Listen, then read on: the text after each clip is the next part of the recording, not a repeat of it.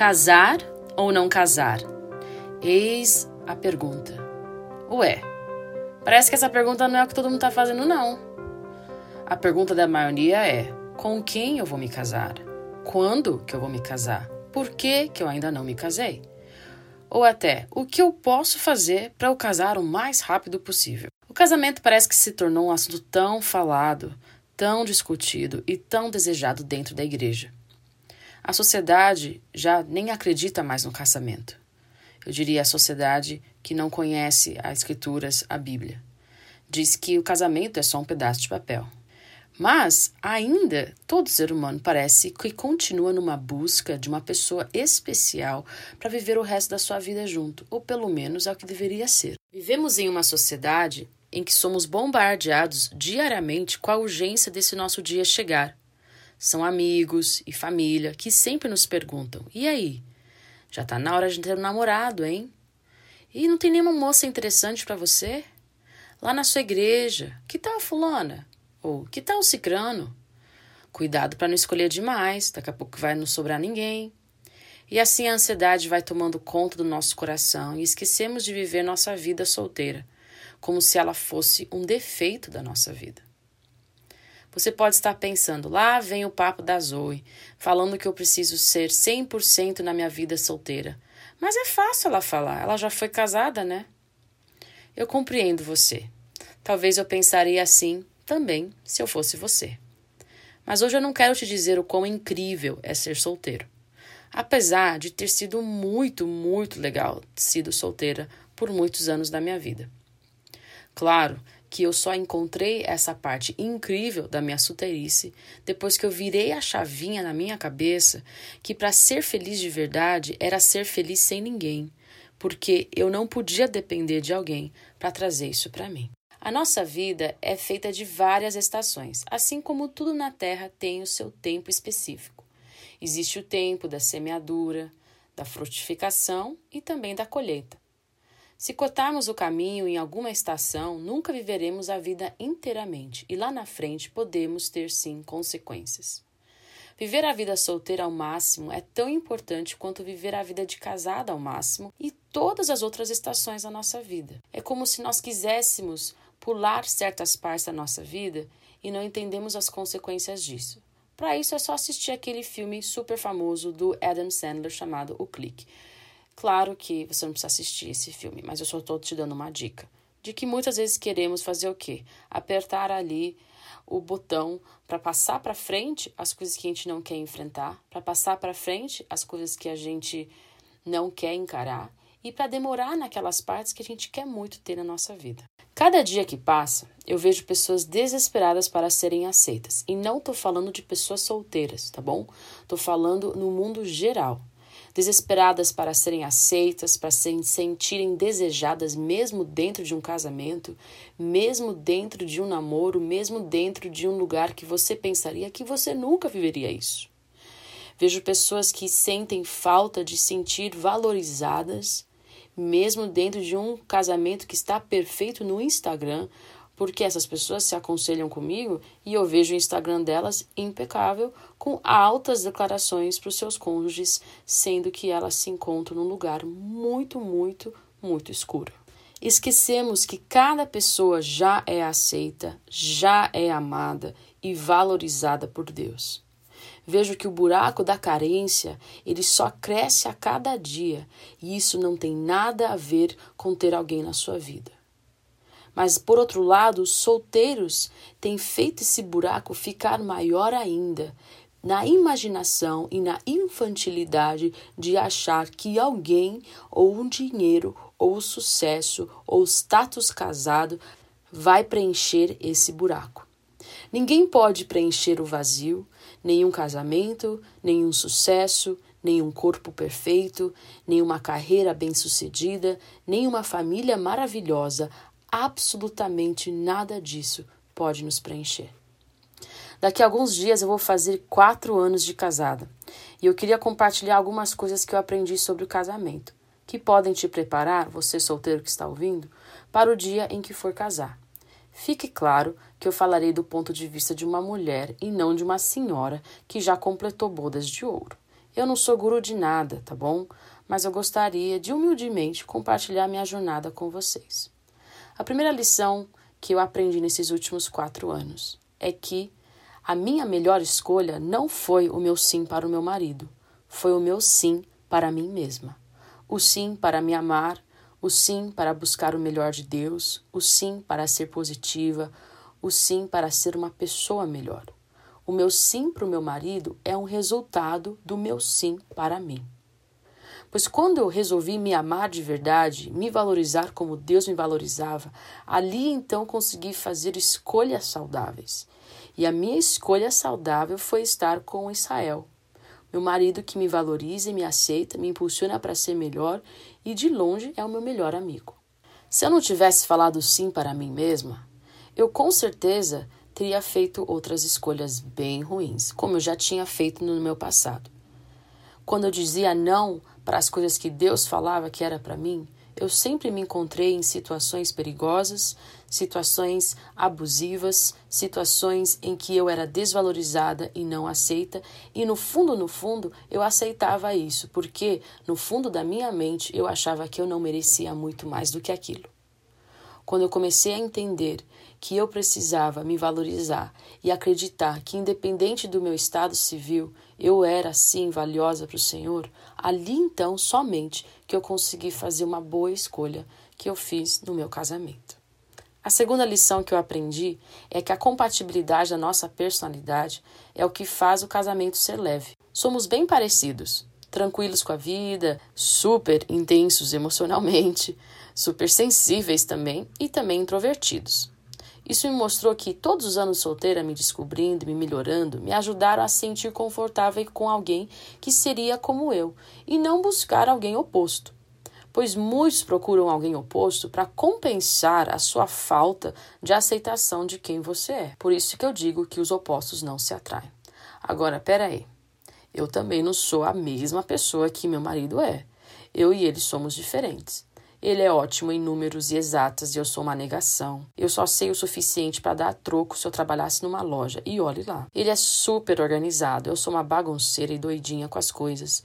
Vivo perdendo tudo, ou como eu diria para ele, eu só coloco eles em diferentes lugares, porque eu sempre acho tudo que eu perdi. Eu venho de uma família de cultura japonesa, ele vem de uma família com uma cultura russa ou espanhola. Eu venho de um background de vida bem diferente, estudei em lugares bem diferentes, morei em lugares bem diferentes do que meu marido. Mas as nossas personalidades se encaixam por terem semelhanças em pensamento, em atitudes e também a maneira como a gente processa a nossa parte emocional. A personalidade, ela sim afeta muito o seu casamento.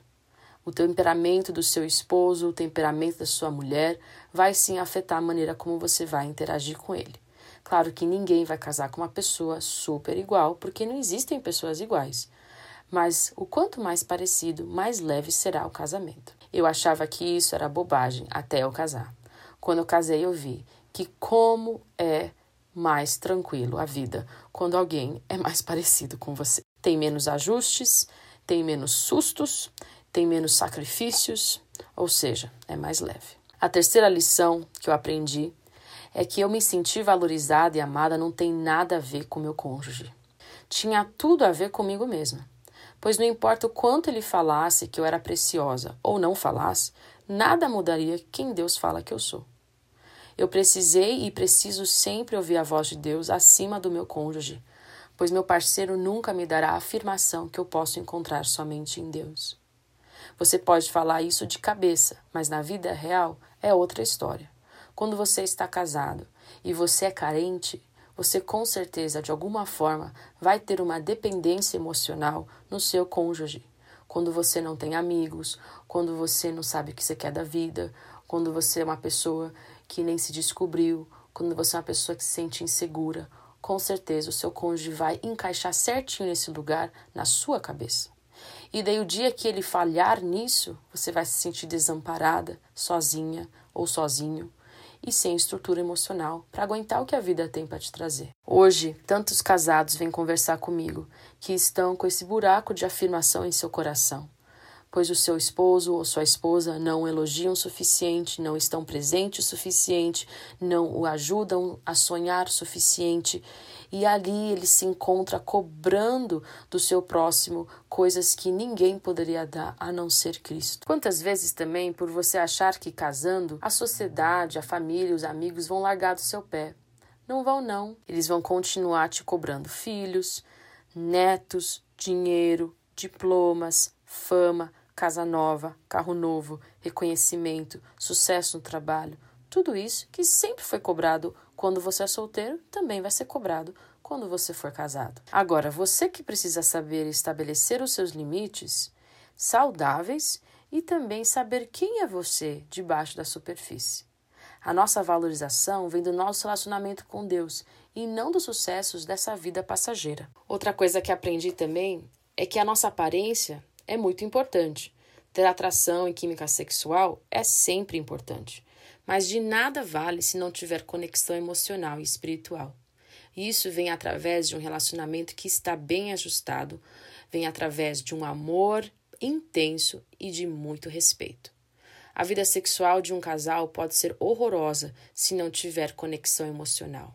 E muitos acham que por ter uma vida sexual ativa que serão felizes sexualmente. Uma coisa não tem nada a ver com a outra. Vejo tantas pessoas casadas que são tão infelizes sexualmente por não terem resolvido as questões sexuais antes de casar. Muitos pensam que o casamento irá curar a pornografia ou coisa desse tipo. Com certeza, isso é uma das maiores mentiras que alguém pode acreditar. A pornografia, ela acompanha uma pessoa mesmo dentro de um relacionamento. Muitos usam aquela passagem de 1 Coríntios 7 que diz assim: melhor casado que viver abrasado. Ou seja, melhor casar do que pecar sexualmente. É verdade que você deve casar para não ter esse pecado sexual da fornicação antes do casamento. Mas lembrando que não é o ato sexual no casamento que vai resolver os seus problemas sexuais pessoais. O casamento, ele existe por uma conexão emocional, física também e espiritual. Mas se não tiver a conexão espiritual e emocional, de nada vale a sua conexão física. Uma outra coisa que aprendi também nesses quatro anos é que eu amo a minha independência e sempre vou valorizá-la. E isso, na verdade, é algo que meu marido tanto admira em mim onde eu posso ser livre para eu ser eu mesma, onde eu também deixo ele ser livre para ele ser ele mesmo, onde cada um é um indivíduo e dependente de Deus e não dependente um do outro. Eu não posso esperar dele coisas que Deus somente pode me dar, e ele não pode esperar de mim coisas que somente Deus pode dar para ele. Que alívio não precisar ser tudo para alguém, não é verdade? Eu lembro o dia que ele me disse, quando nós estávamos namorando, que ele queria casar comigo, pois ele não sentia cobrado dele me fazer feliz. Achei tão interessante o que ele disse para mim, porque era a pura verdade. Eu já tinha encontrado a minha felicidade, mesmo me imaginando sem casar. E era por isso que eu não me tornaria um peso na vida dele, e nem ele me tornaria um peso na minha vida, pois ele também já era muito feliz sozinho. Graças a Deus eu casei mais tarde, aos 33 anos. Não tão tarde como alguns, mas mais tarde do que a maioria das minhas amigas. Ao casar mais tarde, pude resolver muitas questões da minha alma que só iriam piorar se tivesse casado. Questões da alma como ansiedade, falta de autoestima, rejeição, insegurança, impaciência, irritação. Claro que eu sou longe de ser perfeita, mas o fato de eu ter resolvido tanta coisa sozinha me preparou para ser uma esposa melhor. Sim, tem muitos que casam super cedo e são super felizes mas para mim, pessoalmente, especificamente, foi a melhor coisa que eu fiz. Eu não poderia entrar em um relacionamento com tanta bagagem emocional, e acredita, era bastante. Foi uma jornada de autoconhecimento e de amadurecimento.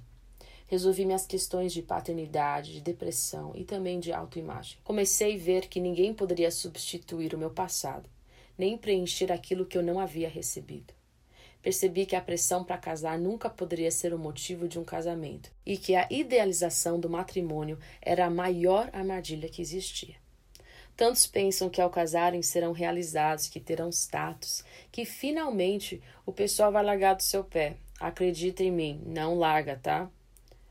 Mas, algum momento, a gente precisa dar um basta a essas vozes que continuarão em nossas vidas, casadas ou não e que precisamos aprender a viver o nosso presente plenamente.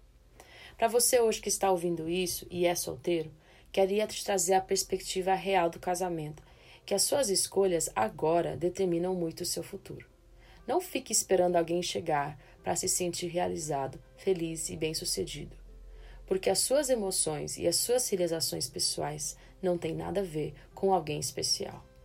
O casamento, sim, é um presente de Deus, mas nunca substituirá a alegria de estar no tempo certo de Deus em sua vida. Deus conhece o seu futuro e o mais importante é você trabalhar em você. Evite focar nisso, evite falar disso, evite de ficar pensando nisso. Ai, Zoe, eu não consigo parar de pensar nisso. Eu só penso nisso. Provavelmente porque inconscientemente você é muito infeliz com a sua vida atual. Então você imagina e idealiza que o seu futuro que você imaginou na sua cabeça será melhor do que você está vivendo hoje. Esse é o maior inimigo do contentamento. O contentamento que está escrito na Bíblia, que tanto precisamos e que tantas pessoas nunca encontraram até hoje casam, têm filhos, ainda se encontram insatisfeitos. Tem dinheiro, ainda está um buraco. Tem todo o sucesso no mundo, mas ainda continua naquele mesmo buraco. Por isso, trabalhe em você, pois isso vai ser o melhor presente que você pode se dar a longo prazo. Quando eu estava solteira, aos meus 31 anos de idade, eu realmente comecei a considerar nunca casar, e foi a melhor coisa que eu fiz na minha solteirice. Comecei a planejar, a sonhar e a viver, até que fui interrompida por alguém, meu marido, e até hoje eu penso que foi isso que trouxe na verdade ele para mim. Esse foco em ser mais a Zoe era o que me fazia atraente, era o que me fazia uma pessoa feliz, e sem precisar, lá ele veio. Eu sempre lembro do que ele me falou. Eu amo estar com você porque você não precisa de mim. E eu não sinto que preciso preencher nada pois você já é completa em ser só você.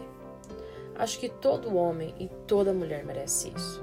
Esse cuidado consigo mesmo, esse completar na presença de Deus. Eu te incentivo a ver que o casamento só será feliz se você fizer uma boa escolha. Dizer sim para você.